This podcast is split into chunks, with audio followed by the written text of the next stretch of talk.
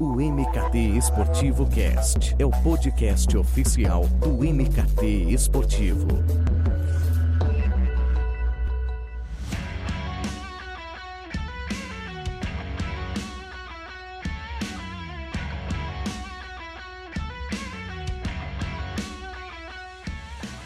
Olá, ouvinte, bem-vindo ao MKT Esportivo Cast e hoje vamos falar sobre tecnologia e inovação com foco em vendas. Você já parou para pensar como as organizações esportivas se vendem para o mercado?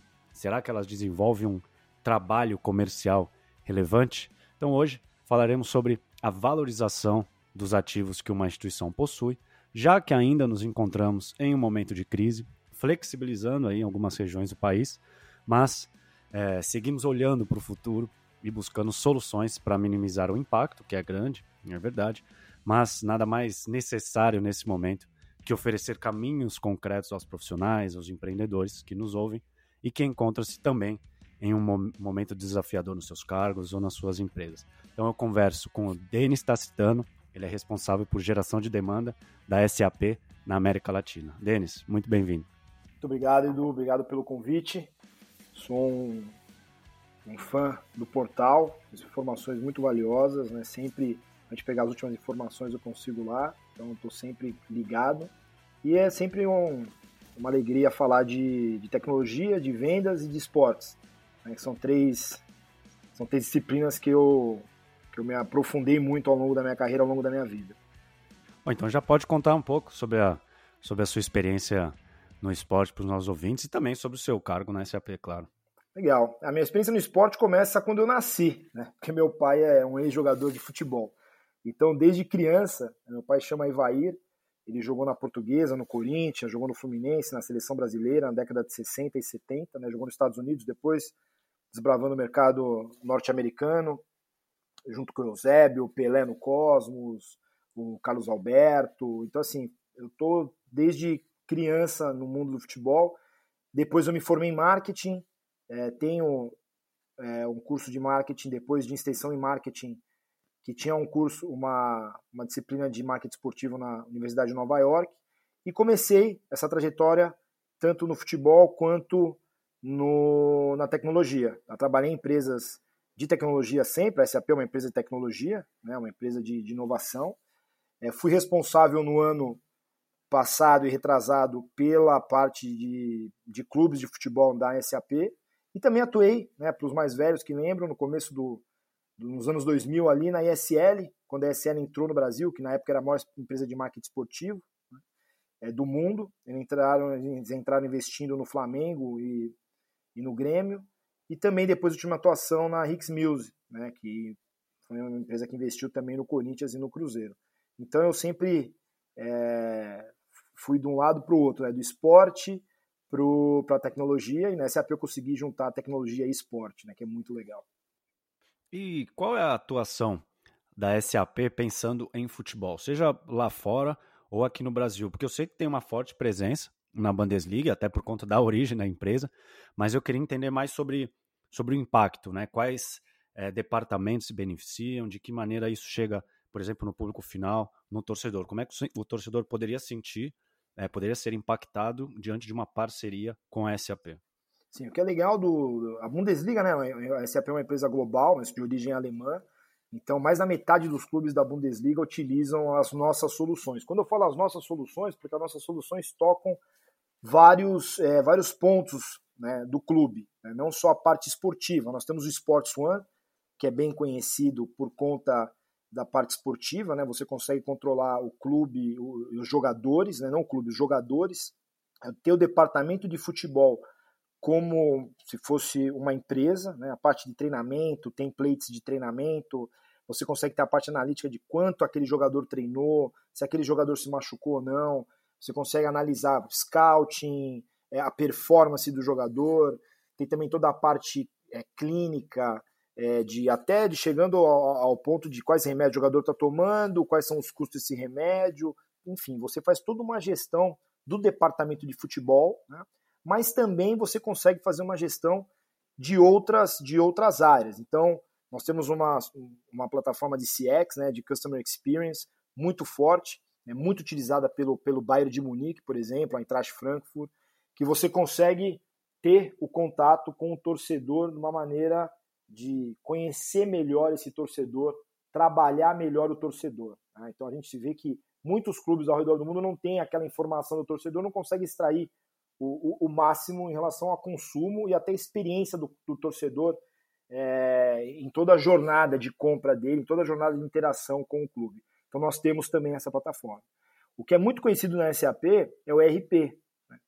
que é a parte de, de administrativo, financeiro, contas a pagar, contas a receber, e também vários clubes, né? não só da, da Bundesliga, nós temos clubes no Brasil também, utilizando o nosso ERP, né? que é essa solução para gestão. Então tem o Atlético Mineiro que utiliza, tem o Flamengo que utiliza aqui no Brasil, o Palmeiras utiliza. Então são vários clubes tá, que utilizam, o São Paulo utiliza também, que utilizam as nossas soluções. O Flamengo é o primeiro clube brasileiro, né? é, nós trouxemos a solução do Sports One, que é essa voltada para o futebol. O Flamengo foi pioneiro no ano passado adquirindo, implementando a solução do Sports One. Então, realmente, o Flamengo é, até vou brincar aqui com o que o, o torcedor do Flamengo fala, o Flamengo realmente está em outro patamar. Quando você vai falar de, de tecnologia, é, de gestão, você vê que o Flamengo é, investiu, né, e os profissionais lá, eu tive visitando o, o Ninho do Urubu, é, realmente o Flamengo está em outro patamar nesse, nessas boas práticas de gestão e tecnologia. É, nesse sentido, eu quero aproveitar que você é um, um executivo de uma empresa que é líder no segmento, é, para tentar entender qual é a abertura que as organizações esportivas, e aí pode ser confederação, uma federação, uma liga, como você falou da Bundesliga, ou, e mesmo os clubes, eles dão para uma empresa como a SAP. E eu estou colocando a SAP é, como exemplo por conta desse nosso papo, mas é para essas empresas que auxiliam essas entidades nas suas gestões, nos seus processos, no ganho de produtividade, no conhecimento sobre o torcedor. É uma cabeça mais aberta para isso ou você ainda acha que é no Brasil ainda é tudo muito quadrado, burocrático? É, os clubes eles geralmente focam muito na parte dentro de campo. Né? Então a gente vê que dentro de campo é onde tem realmente os, os investimentos. Mas acho que uns cinco anos para cá a situação começou a mudar e essa parte de gestão começou a ser, ter, ter que ser revista. Porque vamos pegar agora, a gente está no meio da pandemia, né? Esse podcast está sendo, esse episódio está sendo gravado no meio da pandemia. Né? Então nós vemos clubes que conseguem rentabilizar sem estar dentro de campo, sem ter as cotas de TV, com uma interação melhor. Então, clubes lançando camisas, camisas sendo vendidas, recorde de vendas de camisas, clubes até indo para o mercado é, vendendo jogos fictícios. Né? Então, um clube na Alemanha, acho que terceira ou quarta divisão, isso foi pioneiro disso, vendeu mais de 100 mil ingressos em jogo, um jogo fictício. Então o clube começou a avaliar melhor essa parte fora de campo, porque antes os investimentos estavam todos voltados para dentro de campo. Só que essa parte de tratar realmente o torcedor de uma maneira. Porque tô, o que, que acontece com o futebol? Você compete com outros é, entretenimentos disponíveis. Então, se você não. Lógico, tem ah, o torcedor é fanático. Alguns são, mas a grande maioria não é. Então, se você for maltratado ou se tiver uma experiência ruim no estádio, você não volta mais lá com a sua família e tudo mais.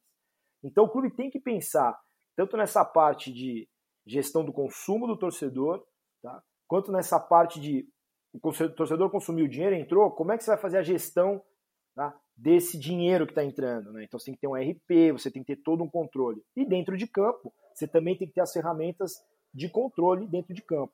Então o clube, como um todo, tem que estar, tá, é, como nós chamamos aqui, como uma, é, funcionando como uma empresa inteligente. E você que tem uma visão bem macro do mercado, você acredita que o torcedor é um dos consumidores mais exigentes que existe? É, porque o clube envolve a paixão, né? E envolve. É, quando envolve paixão, você exige mais. Só que ao mesmo tempo, o que acontecia no passado? Você suportava mais. Né? Então você suportava mais maus tratos. Né? Ir no estádio, é, difícil de entrar, difícil de parar o carro, difícil de comprar uma camiseta. No Paquembu, por exemplo, eu sou de São Paulo, no Paquembu você não tinha nenhuma loja ali. Você só conseguia comprar de camelô. Né? Não tinha loja, só ambulante conseguiu vender camiseta. Então agora com as, com as novas arenas, agora não, já há algum tempo, você consegue comprar uma camisa, uma camiseta do seu clube na arena, né? E não deixar só pro para o ambulante. Você consegue dar o dinheiro para o seu time. Então, ao mesmo tempo, as arenas aumentou, de, é, mudou o perfil do torcedor que frequenta a arena tá? e mudou o perfil também de exigência desse torcedor. Então ele está pagando mais, tá? os ingressos são mais altos, ele quer ser melhor tratado e ele quer que o clube conheça ele. Tá? Então isso é muito importante, é você conhecer tá? e as plataformas, toda a tecnologia permite que você conheça e interaja melhor com o seu consumidor, nesse caso, com o torcedor.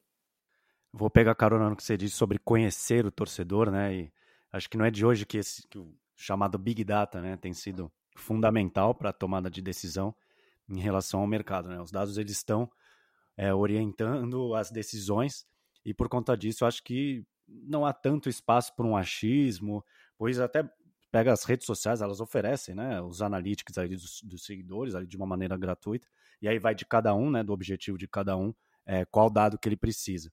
Mas em que pé que você acha que, que os nossos clubes estão em buscar oportunidades no mercado, embasadas nisso, em inteligência, em dados, não em um oportunismo ou em achismo, como eu citei, ou até questões políticas. É, estamos amadurecendo? Estamos amadurecendo, né? tem os clubes que já fazem alguns estudos, então eu prestei uma consultoria uma época na, na Arena Corinthians, é, tinha algumas propriedades é, a serem comercializadas e o Espaço Kids era uma, era uma coisa que estava muito, ah, precisamos do Espaço Kids. Rodamos uma pesquisa e a gente viu que a maioria dos torcedores em determinados locais, que a arena é bem fragmentada, eram solteiros ou casados sem filho, então assim, ou os que tinham filho às vezes não iam com o filho no, naquele setor. Então a gente conseguiu o quê? Ah, vamos pegar o Espaço Kids, talvez mais para um setor A, B ou C, ou deixar de lado. Então a gente acabou deixando de lado e focou em outras propriedades. Então, assim, você poderia ir no achismo, não vamos fazer um espaço kids aqui num setor que talvez não fosse criança, né? Ou que tinha um, um número mínimo de crianças, né? Mínimo viável, que não chegaria nem ao mínimo viável de ir para um patrocinador investir no espaço kids. Então a gente vê os clubes investindo de maneira mais assertiva. Né? Por quê? Porque os dados estão disponíveis. Só que quando a gente fala em dados nos clubes, o pessoal pensa muito que dados de contratação de jogador, cara, eu preciso de um cara que cabeceia melhor, eu preciso de um cara que corre mais. Então, toda aquela parte do até dos filmes que tem sobre, sobre dados que é muito utilizado nos Estados Unidos, né? No, acho que é o Moneyball que é o filme, né? Que é muito utilizado no, nos Estados Unidos. Mas fora de campo, isso está muito é, mais é, avançado, porque empresas é, de bens de consumo já utilizam isso há muito tempo, lá atrás. E agora os clubes estão abraçando isso também para conseguir tirar o máximo do torcedor. Não tirar o máximo da maneira, é, ah, não, a gente quer extrair o máximo. Não, o máximo que o torcedor quer ter um, uma experiência melhor. E tem algum clube que desponta nesse, sentido, em termos de tecnologia da informação, que, que investe nisso? Você citou alguns clubes até que são parceiros da SAP, até para dentro de campo, a parte de, de departamentos internos, de gestão. Ou você acha que é uma que essa parte que pega essa falta de investimento mesmo, por não ter é, dinheiro ou por não ter uma mão de obra especializada internamente? Como é isso para você? É, na parte de gestão, a gente vê, como eu comentei, o Flamengo está muito estruturado porque a gestão não, é, não passa só pelo, pela solução, pelo software, pela ferramenta. Ela passa por todo todos os estudos de processos, de boas práticas que vem antes de implementar a ferramenta. Então a gente vê que clubes como o Flamengo, por exemplo, investiram muito forte nisso. Né? Em o quê? Em colocar a casa em ordem, depois implementar a solução, né? e depois até a solução de dentro de campo. O que eu vejo que eu sinto falta no Brasil essa visão mais holística do clube. Né? Então tem clubes muito bons na interação com o torcedor, tem clubes muito bons na interação é, dentro de campo. É, assim, o que falta é o que a gente tem, por exemplo, na Europa e nos Estados Unidos. Você pega o New York Yankees é um case da SAP, não é dentro do, do, do diamante lá que joga beisebol. Tá? É um case de interação com o torcedor.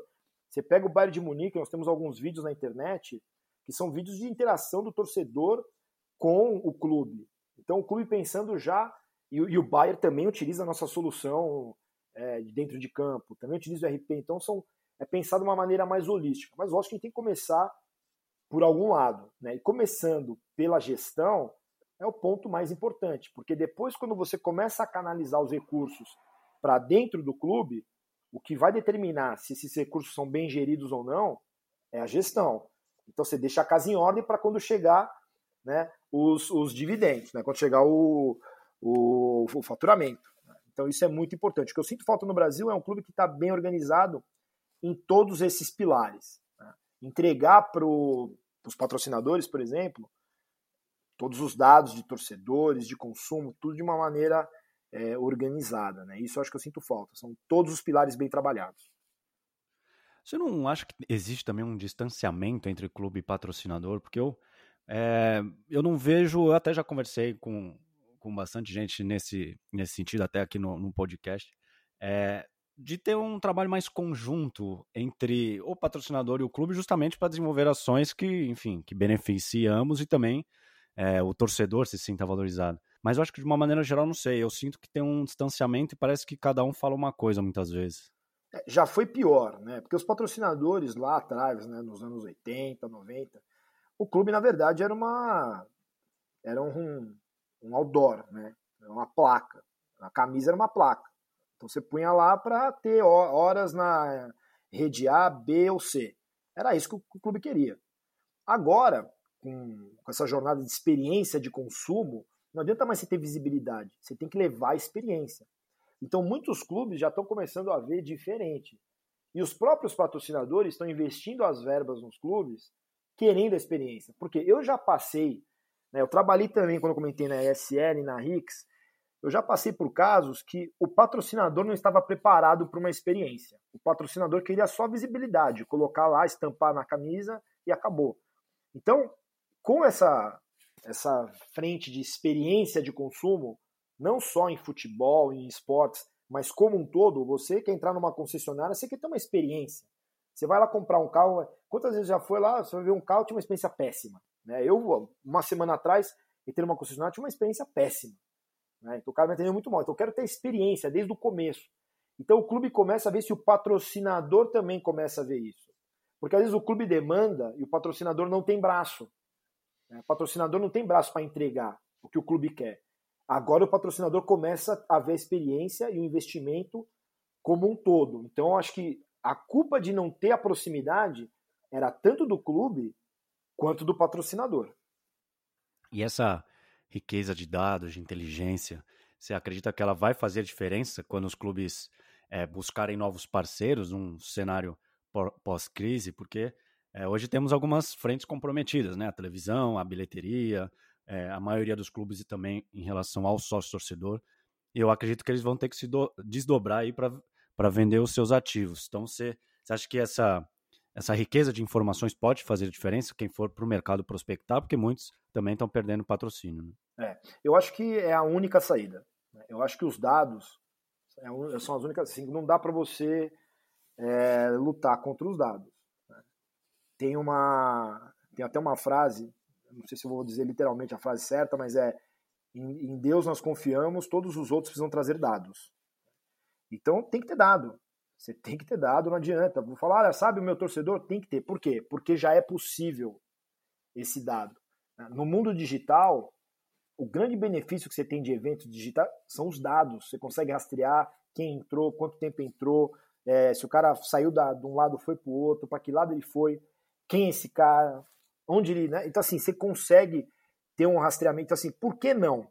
Então, as empresas estão demandando isso. Então, o clube que não chegar preparado, ele vai conseguir vender? Vai.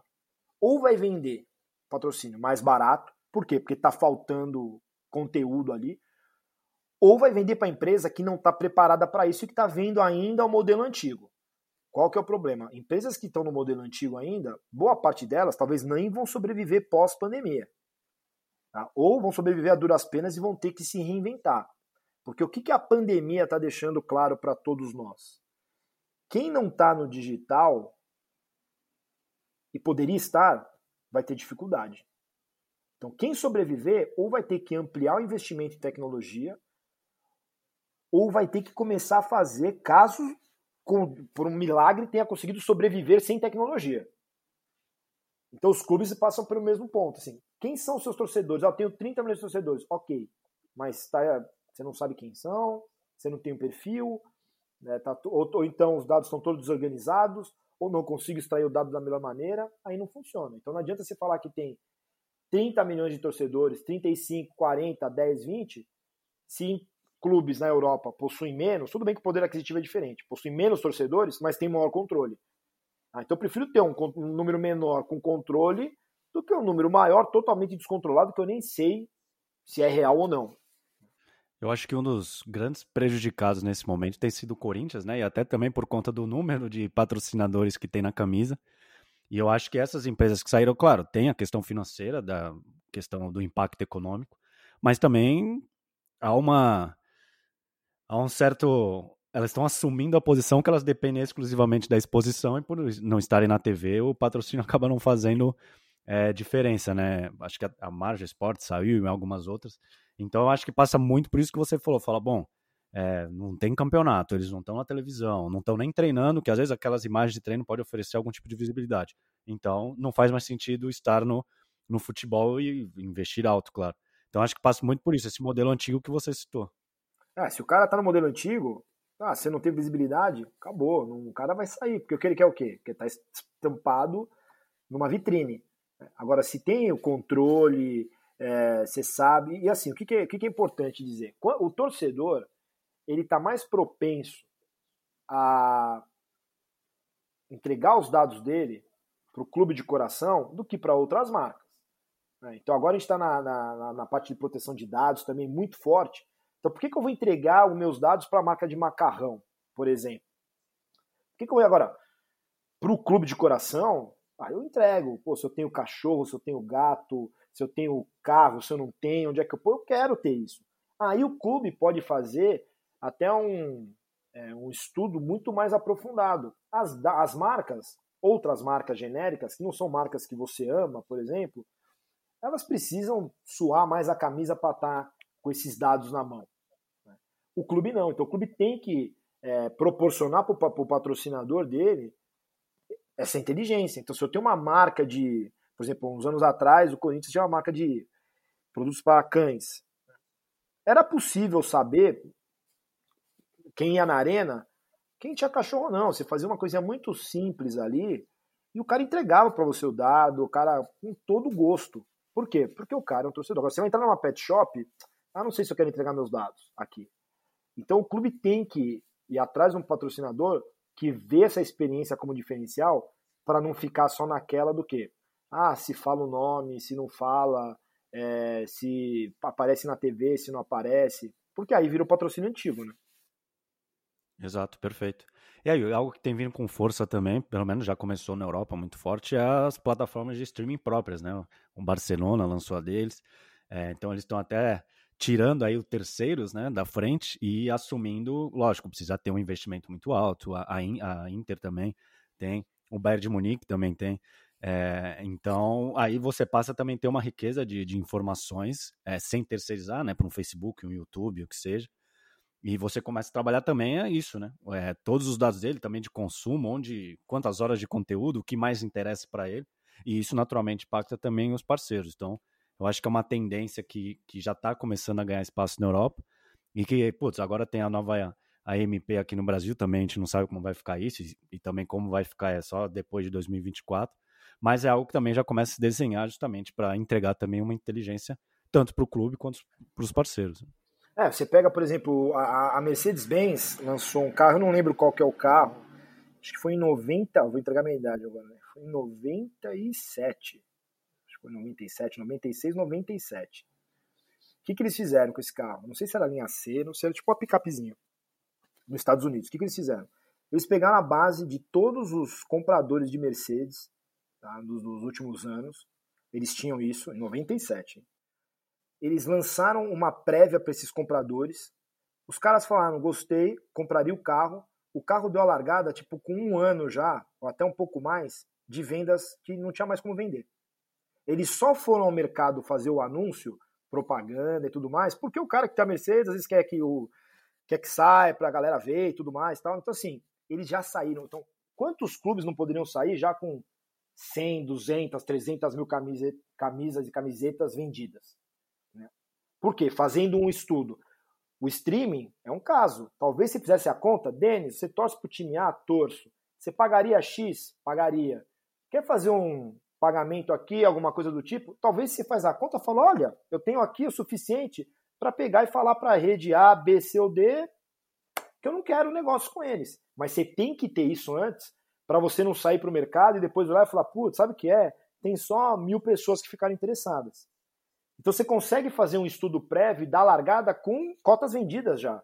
E sair com segurança. Não, estou seguro que eu vou largar a empresa de transmissão e o meu streaming, eu já, por exemplo, comercializei 100, 200, 300 mil torcedores pagando X e cobriu. Então, isso, com os dados, você consegue fazer. Se não, fica no chutômetro. Ah, eu tenho 10 milhões de, de torcedores, se eu converter X, é, moro não sei aonde, mas lá, lá, você acha, né, é uma teoria que você pode. Aí você abre mão de um contrato, você não vinga, o contrato que você achou que ia ser melhor, você fica na mão. Então é possível com os dados você até fazer esses estudos de maneira mais é, palpável, né? mais real. Então, essa falta de informação para você seria esse maior entrave para o clube que não, não consegue se vender, né? Que, que não consegue valorizar sua marca, não consegue lançar iniciativa que, que engaje o torcedor. Tô dando, tô dando aquele pior cenário possível. Sim, né? não, é, porque o que, que acontecia? Eu, eu trabalhei, quando eu trabalhei na SL e na Riggs, eu trabalhei com é, licenciamento. Então, licenciamento é muito isso. Ah, quantos torcedores tem e tal. Então, o pessoal falava, não, olha, vocês estão falando de Flamengo, de Corinthians, tem, sei lá, 30 milhões, 35 milhões. E daí? Você não sabe onde o cara tá, você não sabe que os caras realmente é torcedor, simpatizante, você não sabe se os caras comprarem. Você não tem acesso ao cara. Você tem que criar um acesso a esse cara. Por quê? Porque vamos, vamos esquecer números. É... Vamos esquecer o faturamento. Vamos falar em quantidade de, de produtos. Tem clube na Europa que tem muito, mas muito menos. Tem país que não tem nem a população do tamanho da torcida de um Flamengo, de um Corinthians, do São Paulo, de um Palmeiras. Só que o consumo em quantidade, não estou falando em faturamento, é maior que esses clubes. Ah, quanto que vendeu de, sei lá, de relógio do Corinthians? Às vezes vendeu muito menos do que um clube menor na Espanha vendeu. Mas esse clube menor, ele está se relacionando melhor né? Ele tem dados melhores. Então é isso que eu falei, né? Que a gente está comentando aqui. Se você não tem os dados, às vezes o pessoal falava, ah, vocês têm 30 milhões de torcedores. Falei, daí? Eu não sei onde está o cara, não sei o que o cara está fazendo, não sei se o cara quer comprar relógio ou não, não sei se o cara usa celular, abandonou o relógio. Se eu não sei, é tudo suposição. Então, é aquilo que eu comentei. Eu acredito em Deus, todos os outros têm que vir com dados. E dados estruturados para que possam ser é, absorvidos e consumidos por soluções. Né? E é aí que entra empresas como a SAP. A gente consegue estruturar esses dados e dar visibilidade. Então a gente tem, o, a gente tem várias ferramentas analíticas que permitem né, que você coloque os dados lá e possa consumir. Porque às vezes você tem o dado, mas você não consegue consumir o dado. Isso também é ruim. Ah, tá aqui. Como é que eu faço para tirar? Putz, eu não sei. Então a gente tem desde o Digital Boardroom quanto, quanto Analytics Cloud que você consegue consumir esse dado. Né? Você está aqui, o dado está aqui. É aquela coisa, eu tenho um livro aqui, mas eu não tenho a inteligência do livro. Por quê? Porque ele está aqui no papel. Se eu vou trazer essa inteligência para a parte digital e consumir ela, aí eu tenho inteligência. Se não, só o livro aqui na prateleira não, não é inteligência. É, a gente tem visto um movimento que começou há alguns anos dos clubes fecharem patrocínio com as, com as, com as fintechs e colocar no engajamento do torcedor aquela variável, né? A parte mais importante até, um fixo menor, é, buscando que o, que o torcedor ele se engaje na, na plataforma ali que, que o banco, enfim, oferece. O Banco Inter, tem o Banco BMG. E, pelo menos assim, não temos um case de absoluto sucesso por enquanto, né? E até o, no caso do Corinthians com a BMG, é, tá bem para trás, eles têm feito até algumas ativações. Talvez esse conhecimento de mercado, né, do torcedor que a gente tanto conversou aqui, é, tenha faltado, até porque também mexer com o dinheiro, né, você tem se, se tem algo na sua vida que você tem que ter confiança, é em banco, né? Que é onde está o seu patrimônio, onde está o dinheiro. E aí chega o seu clube de futebol, que por mais que você seja apaixonado por ele, fala: Ó, oh, não, fechamos uma parceria com outro banco, talvez você não tenha tanta confiança, e a sua adesão depende do dinheiro que a gente vai ganhar. E aí entra também outras questões de gestão, as dívidas, mas talvez, é, acho que nessa frente de parcerias com as fintechs, eu acho que tenha que esteja faltando informação sobre os torcedores, se era algo, né, uma demanda que eles tinham, né, ter um novo canal aí de uma instituição financeira para eles. É, isso, isso realmente, que assim, qual que é a informação? Por isso que muitos clubes, é, os patrocinadores, quando buscam um clube, vão atrás do sócio torcedor. Né? Por quê? O sócio torcedor não está informação do torcedor ali. Mas a informação só do sócio torcedor. Né? Então não tem outro tipo de informação. Então tem alguns clubes fazendo censo. Censo para o quê? Para coletar os dados para saber quem é o torcedor. Não precisa ser sócio torcedor. Eu não sou sócio torcedor do meu clube, do clube que eu torço. Mas eu consumo produtos do clube.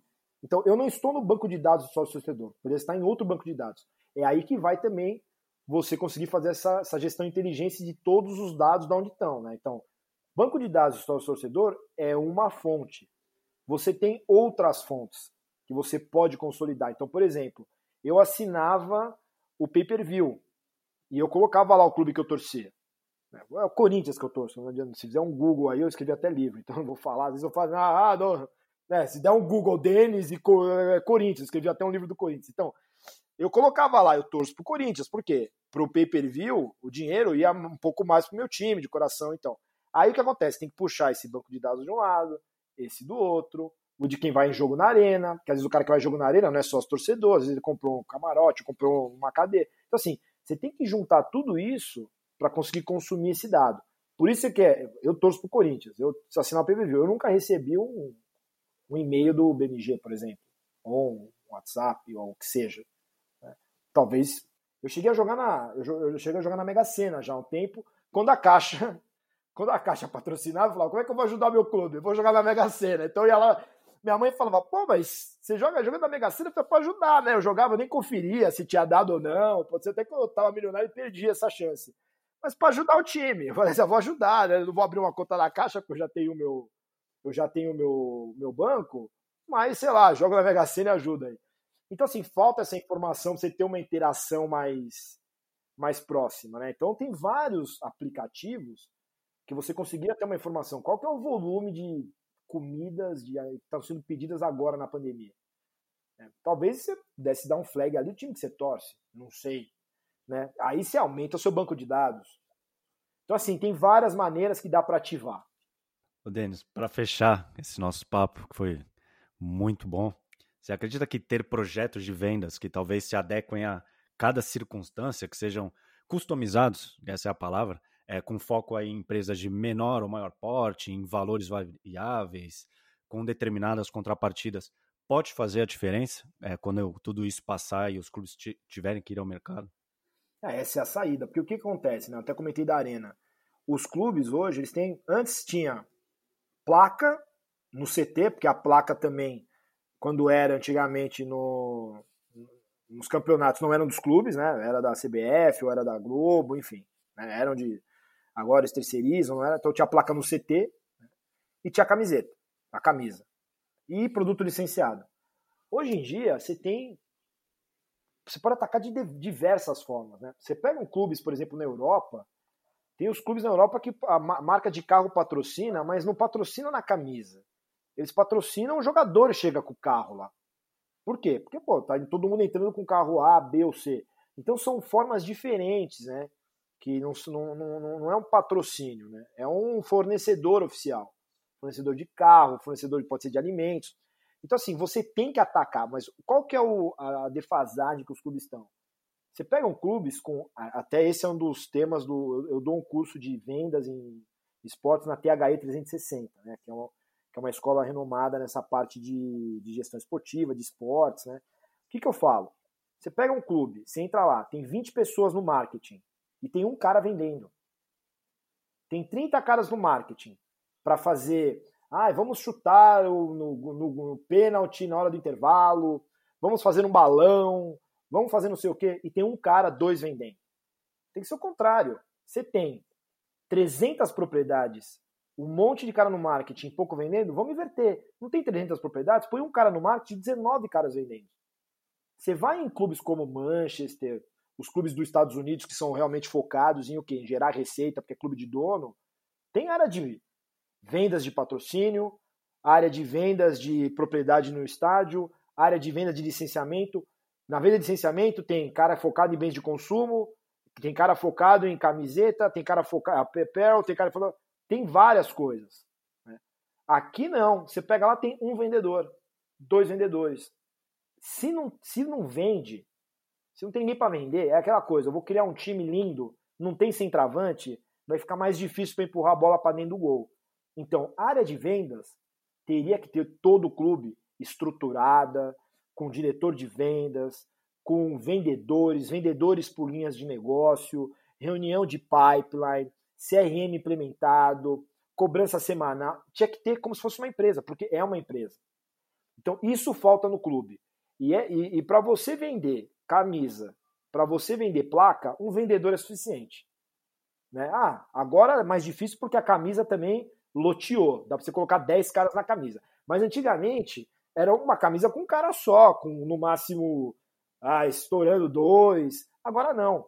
Então o que, que você faz? Por isso é que entram muitas empresas de marketing esportivo, né, até como a empresa do Wolf, né, que é, que é um amigo que eu tenho, né, o, que vendendo para o clube, porque o clube não tem essa, esse know-how. E ele sim consegue fazer prospecção, contato. Então, se você não tem o know-how dentro de casa, você deveria ter parte do know-how dentro de casa, você tem que terceirizar uma parte disso também.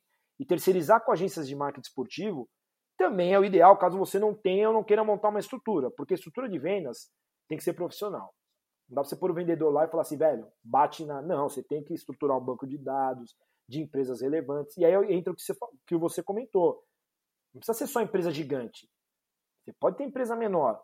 A empresa menor pode ser um fornecedor pontual de uma parte da arena, de uma parte do CT, de uma outra parte. Assim, tem vários tipos né, de modelos que os clubes podem ter empresas atreladas a ele, não só empresas gigantes que podem colocar o patrocínio master na camisa. Isso já mudou, tá? mas só vai mudar efetivamente quando tiver área de vendas. Porque se eu criar um produto hoje, quem vai vender? O cara já está preocupado com um monte de coisa de venda. E aí vai ter 30 caras no marketing para vendas. Tem que mudar. Eu quero entrar num clube que vai ter duas pessoas no marketing e 15 vendedores para vender todas as propriedades. Né? Isso ainda é uma utopia aqui no Brasil. Mais uma resposta, você deu uma aula aqui nessa. Perfeito, perfeito. Denis, muito obrigado pela sua participação. Você é uma referência no mercado, tem um conhecimento absurdo de futuro e foi muito legal trazer essa sua experiência e visão para o MKT Esportivo Cash. Então, o espaço é seu para o último recado. Ah, obrigado, Edu. Obrigado a todos os ouvintes. Né? Espero que tenham gostado desse bate-papo. É sempre, como eu comento, né? É sempre legal falar de futebol, não só é, o futebol dentro de campo, né? Porque eu sou torcedor e também tem aqueles papos insanos nos meus grupos de, de WhatsApp, né?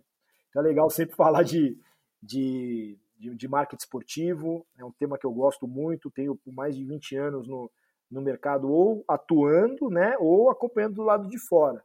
Né? E o mercado de tecnologia é um mercado que eu amo, né? E consegui por por várias vezes conseguir unir tecnologia e, esportes, principalmente aqui na SAP. E fico, eu fico muito feliz de estar onde eu, estou e poder ter esse papo legal com, com, com vocês e com todo o público. Estou no LinkedIn, então alguém quiser fazer alguma pergunta mais pontual, é Denis Tacitano, tá com dois S. Então estou aberto e sempre procuro responder. É, tem um, às vezes tem um delayzinho, né? Porque às vezes chega muita mensagem, muito trabalho, mas eu sempre procuro responder. Então estou aberto e obrigado a todos. Valeu, Denise. E você, ouvinte, que ficou até o final, o meu muito obrigado e até a próxima.